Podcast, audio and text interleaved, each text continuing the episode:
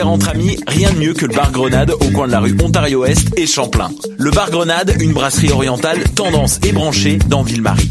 Avec nourriture d'inspiration asiatique, c'est l'endroit idéal pour vos 5 à 7 qui se terminent aux petites heures du matin. De plus, venez assister une fois par mois aux soirées luttes de choc.ca. Sans oublier de venir nous voir aux soirées Full Moon Party thaïlandaise lors des soirs de pleine lune. À quelques pas de la station Papineau, pour une ambiance explosive, le bar Grenade au 1603 rue Ontario-Est à Montréal. Hey, ta dernière découverte artistique date de 2003. Aïe, tant que ça change. Moi, c'est Morin.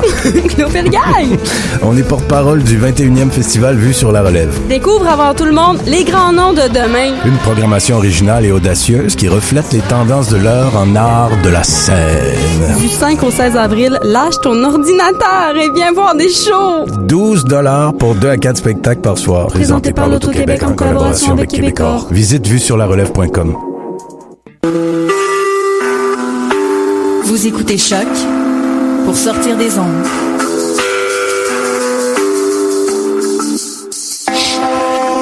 Podcast, musique, découverte.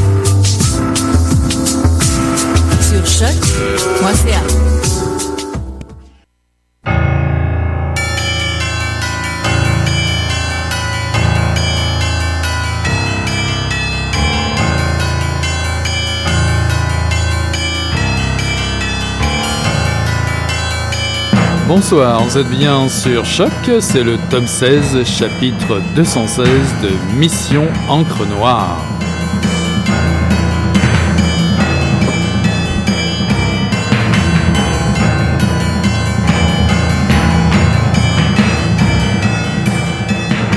Et ce soir, une émission fulgurante et militante, la tragédie humaine sur fond de menaces écologiques.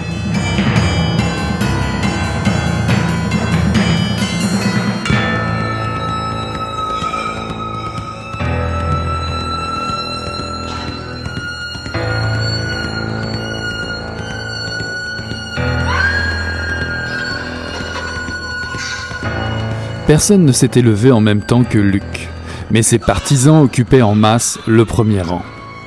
Comme lui, ils étaient en chemise de flanelle, jeans et sandales aquatiques.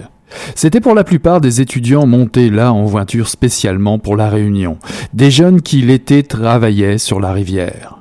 Earl Wilkinson leur offrait le vivre et le couvert, et les payait aussi peu qu'ils pouvaient le faire en toute impunité. Nombre d'entre eux auraient même bossé gratuitement. Passer ses journées en eau vive et faire la fête le soir était une façon très agréable d'occuper l'été. S'ils touchaient un peu d'argent, c'était du bonus. Quoique, pour la majorité de leurs clients, la tamassie fut à peine davantage qu'une version plus longue et plus dangereuse des manèges de Six Flags ou de Disney World. Pour les guides, la rivière était sacrée. Ils étaient donc inévitablement attirés par Luc et sa cause. Entre eux, ils s'appelaient les radeaux. Les disciples de Luc les dénommaient les gens du coin, et rarement avec affection.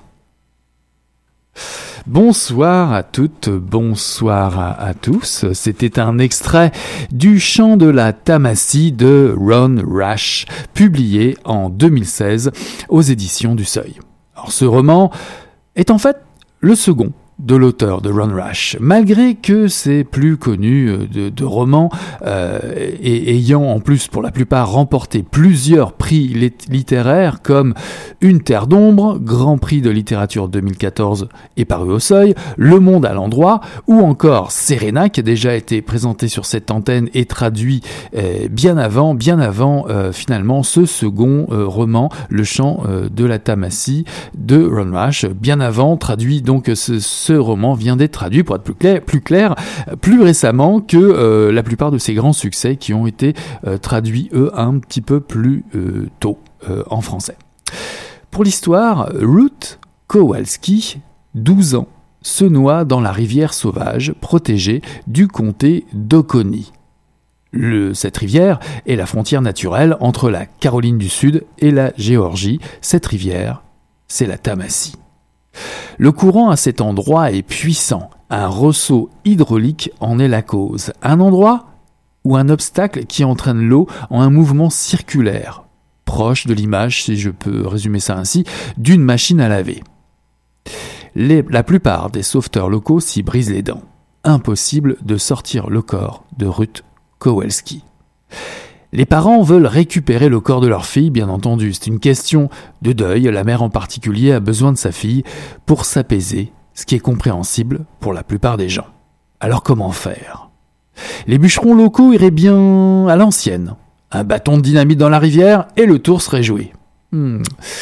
C'est sans compter sur les écologistes locaux s'appuyant sur le décret de protection fédéral, le fameux Wild Scenic Rivers Act datant de 1968 et qui interdit d'intervenir sur le cours naturel d'une rivière.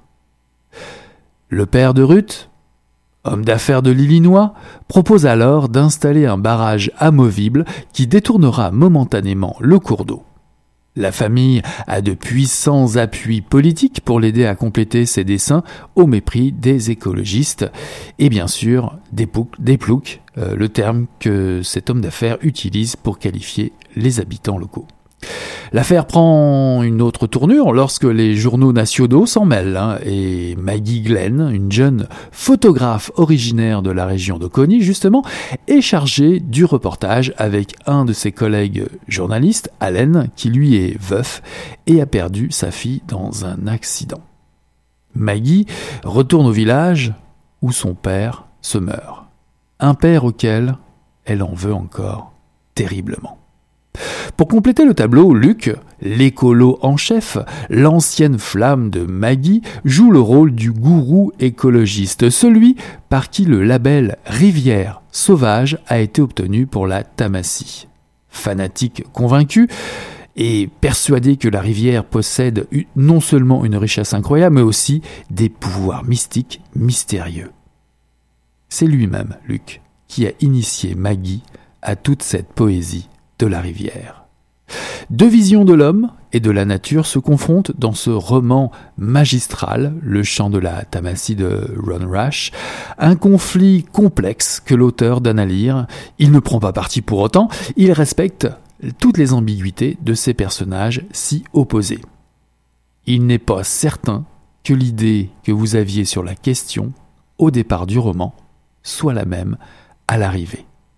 Pour les habitués des romans de Ron Rash, euh, ce on va dire ce vieux roman, ce second roman, euh, recèle les mêmes qualités remarquées plus tard dans ceux qui suivent euh, le chant de la Tamassie et qui ont fait le grand succès, en tout cas la renommée internationale de l'auteur. Déjà, on retrouve dans ce second roman les descriptions des coins de montagnes perdus, de magnifiques descriptions. Les personnages gardent une humanité ambiguë, remplie de questionnements et de doutes. D'ailleurs, notre raisonnement progresse de la même manière au fur et à mesure des questionnements de ces personnages. Et ça, c'est très fort, cette justesse des propos et des ambivalences de chacun, qui permet finalement à l'auteur et nous-mêmes de ne pas trancher si facilement pour l'un ou l'autre des camps et de garder finalement une certaine empathie. Il est à noter que Ron Rash écrit sur une terre qu'il connaît bien, puisque sa famille est d'origine galloise et y a laissé, avec d'autres, des Écossais aussi, des racines celtes importantes. Et puis, alors que la civilisation, euh, dans ce microcosme du comté d'Oconi, est confrontée à ses habituels démons, l'auteur écrit superbement bien. Une maturité imprégnée de poésie, un rythme et une concision qui nous font prendre le pouls de la rivière et respirer l'air des grands espaces. Voilà, n'hésitez pas à vous procurer ce livre, une immersion dans l'âme sudiste aux côtés de personnages diablement romantiques qui se livrent une bataille sans merci, là où coule la rivière. Ron Rush, Le chant de la Tamassie, paru en 2016 aux éditions du Seuil.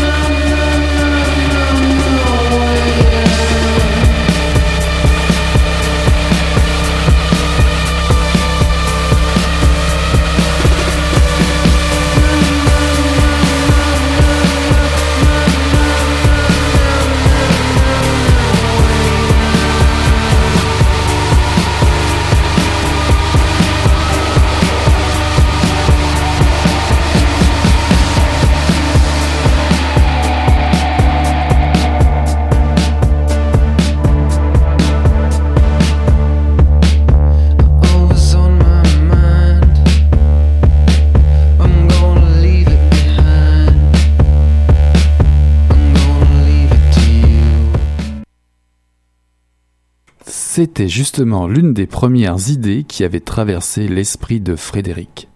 Le pôle était en effet depuis de nombreuses années au cœur de nombreuses tensions politiques et autres velléités territoriales. Et notamment depuis que le sous-sol de l'océan glacial s'était révélé riche en certaines ressources en hydrocarbures poussant les pays du cercle arctique, qu'étaient la Russie, les États-Unis, le Canada, la Norvège, la Suède et le Danemark, à multiplier les actions choc avant de revendiquer leur part du gâteau. Cela concernait tout particulièrement la Russie, l'un des pays à s'être le plus réjoui de la fonte des glaces du pôle, phénomène qui avait entraîné l'ouverture de l'océan glacial.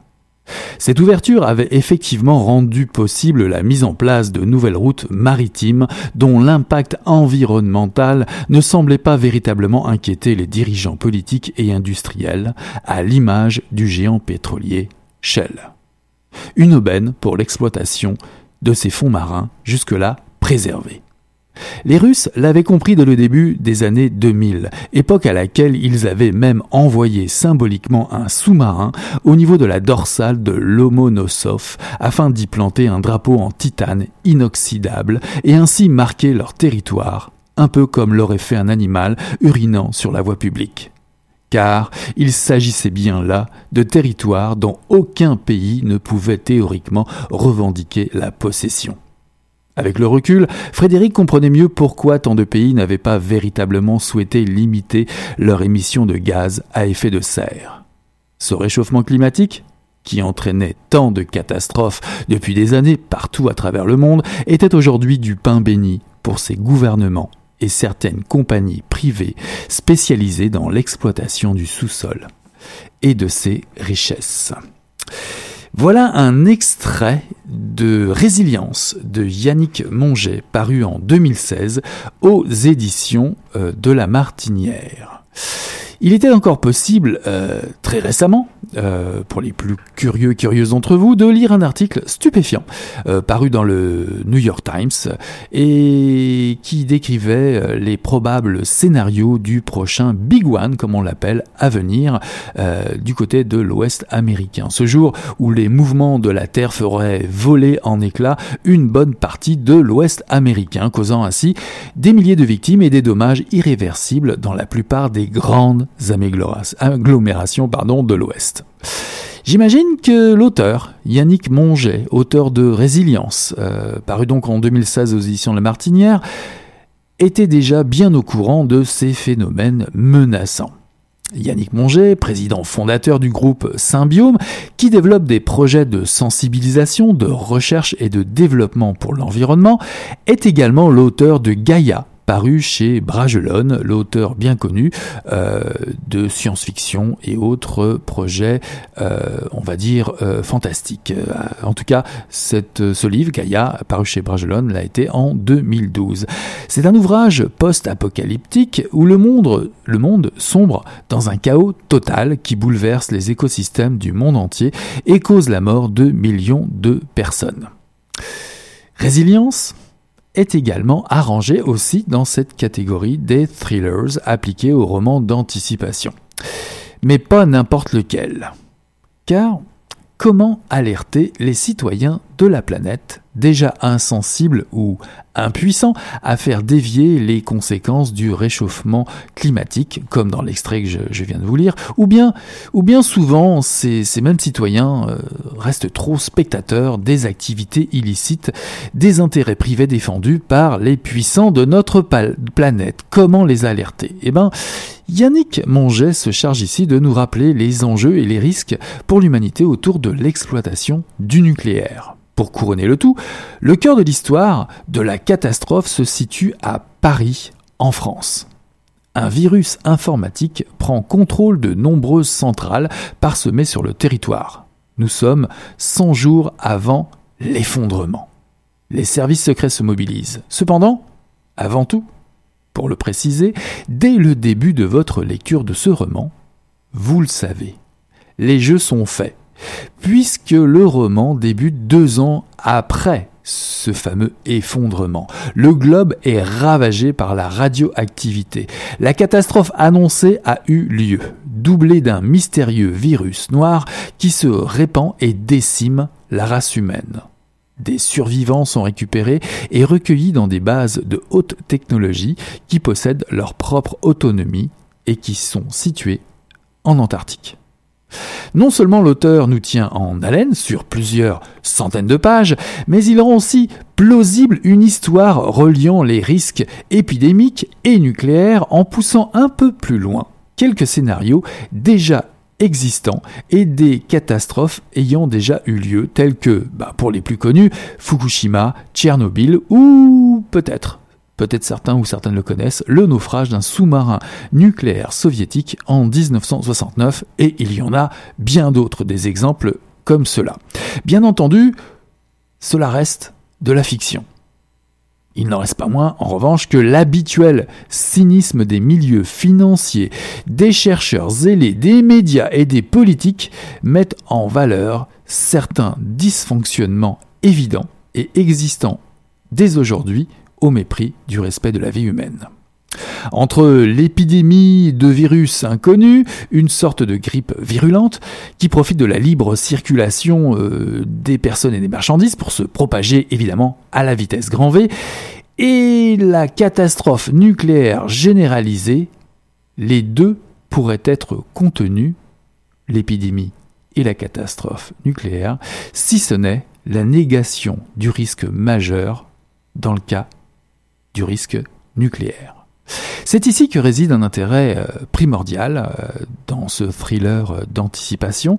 Yannick Monget est ultra documenté. Les chapitres sont courts et efficaces, la lecture est parfois à couper le souffle, mais pour être encore plus implacable, l'auteur s'appuie sur de nombreux exemples d'accidents survenus au cours de l'histoire et nomme bon nombre d'agences existantes et de gouvernements lobby qui révèlent l'aveuglement actuel de nos dirigeants au nom de l'efficacité, et bien souvent au nom du profit. Et tous ces documents, tous ces ajouts se trouvent en, en, dans plusieurs annexes à la fin de ce livre assez conséquent. Yannick Monget publie ses sources, donne des définitions, imprime des cartes, des sites internet de référence qui témoignent de l'urgence qu'il y a de prendre conscience de la possibilité euh, de connaître une telle catastrophe, une telle catastrophe annoncée, ben, notamment dans ce roman, dans ce thriller d'anticipation. Bien entendu, on est dans un thriller, donc le récit est rythmé au gré des rebondissements nombreux. Les personnages ne sont pas ménagés euh, il va sans dire, bien entendu. Résilience, euh, gratifiée d'une postface de Corinne Lepage, ancienne ministre française de l'Environnement et avocate reconnue dans le droit environnemental, a les moyens de ses ambitions. C'est à réussir un thriller qui vous accrochera très vite tout en livrant une information de qualité de première main. Dans ce contexte, le frisson est garanti, mais il se pourrait bien que ce frisson surgisse là où vous ne l'attendiez pas. Yannick Monget, Résilience aux éditions de La Martinière, paru en 2016.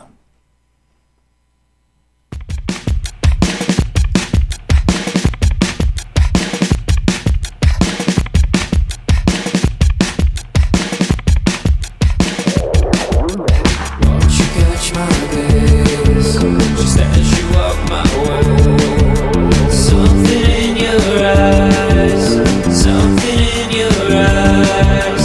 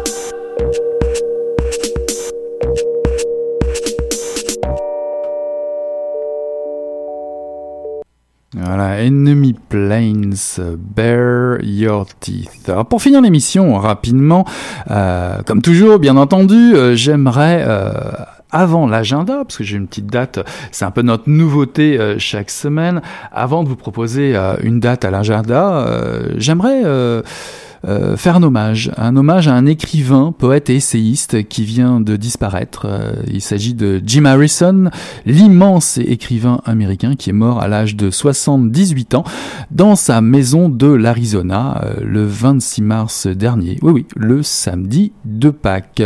Une force de la littérature américaine qui vient de, disparaître et qui propose dans ses romans noirs euh, toute la mythologie des grands espaces et la confrontation souvent tragique euh, des hommes face, ben, on va dire, aux créatures de la forêt, aux grands espaces et, face aux légendes amérindiennes, à l'histoire, euh, on va dire amérindienne et l'histoire américaine, bien entendu.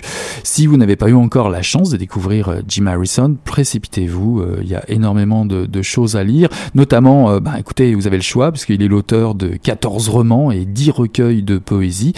pour les romans, évidemment, ou nouvelles, on va dire, il y a le fameux euh, Légende d'automne qui a été adapté au cinéma, qui est paru en, en 79. Vous pouvez aussi euh, vous jeter à corps perdu et à lecture euh, très riche dans Sorcier, Faux Soleil et surtout, surtout celui que je, vous recommande et qui a déjà été présenté à cette antenne, Dalva. tous ces romans ont été publiés chez Flammarion, me semble-t-il, qui est sa maison d'édition en France pour la traduction. Et eh ben, on va souhaiter RIP, Rest in Peace, euh, Mr. Jim Harrison, grand monsieur de la littérature américaine, qui est mort à l'âge de 78 ans euh, le 26 mars dernier. Une petite bande sonore euh, pour euh, vous parler euh, de l'agenda de Mission Encre Noire. Une date, c'est un peu la petite tradition, la petite habitude qu'on se donne maintenant chaque semaine. Et eh ben écoutez, comme le premier extrait que vous avez entendu tout à l'heure, la, la, pause musicale était de Suns. ce titre était Un No, qui fait partie du nouvel album qui vient de sortir, qui s'appelle Old Steel. Ce que vous entendez en arrière-plan, c'est encore un extrait translate du même album Old Steel.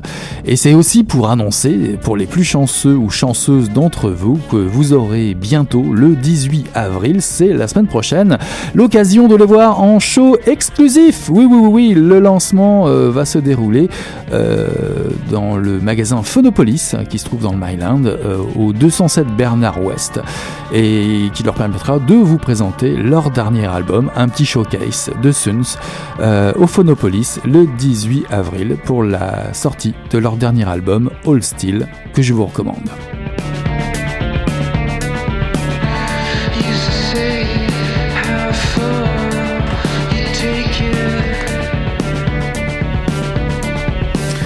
Voilà qui conclut euh, cette édition de Mission Encre Noire, le tome 16, chapitre 216. J'ai eu le plaisir de vous présenter Le chant de la Tamassie de Ron Rash, paru en 2016 aux éditions du Seuil. Et puis en seconde partie, euh, Résilience, le roman de Yannick Monget, paru en 2016 aux éditions de La Martinière. Sur ce, on tourne la page. Je vous souhaite une très belle semaine et on se retrouve la semaine prochaine. Allez, ciao, bye, bonne lecture.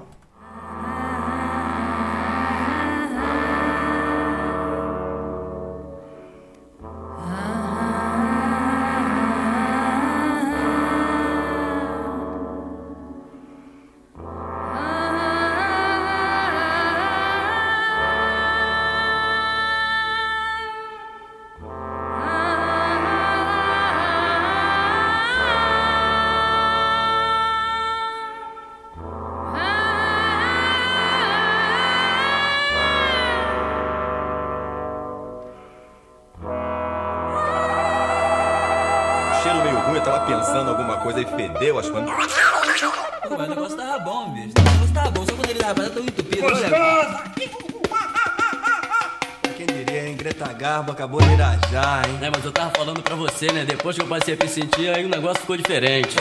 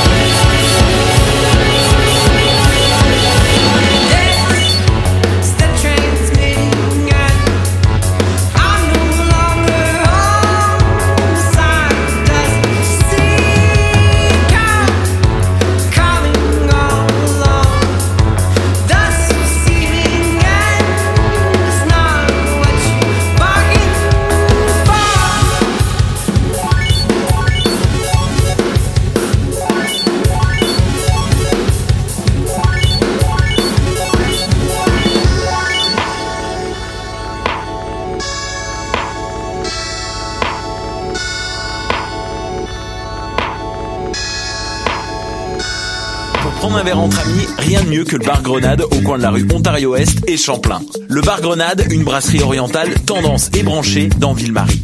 Avec nourriture d'inspiration asiatique, c'est l'endroit idéal pour vos 5 à 7 qui se terminent aux petites heures du matin. De plus, venez assister une fois par mois aux soirées luttes de choc.ca. Sans oublier de venir nous voir aux soirées Full Moon Party Thaïlande